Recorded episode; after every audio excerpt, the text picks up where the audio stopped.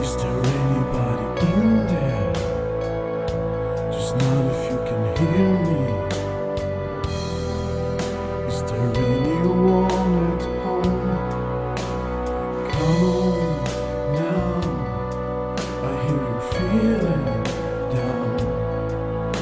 Well, I can ease your pain.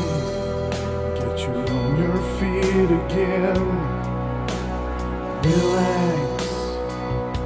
I need some information first. Just the basic facts. Can you show me where it hurts?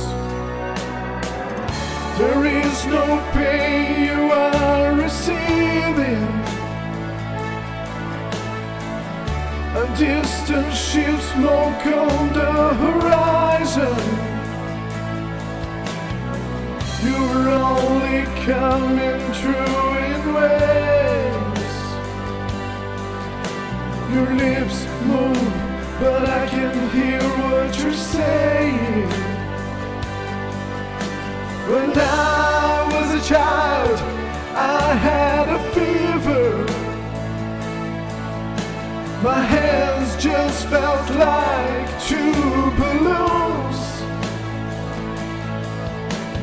Now I've got that feeling once again.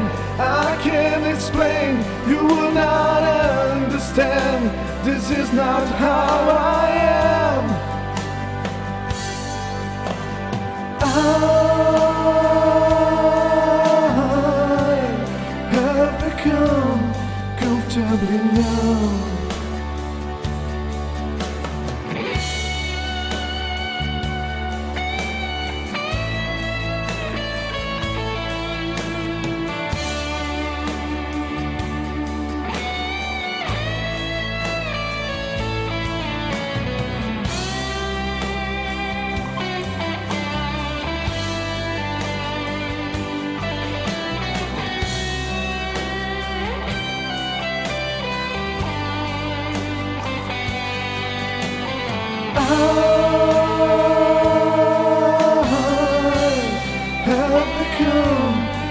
to be known.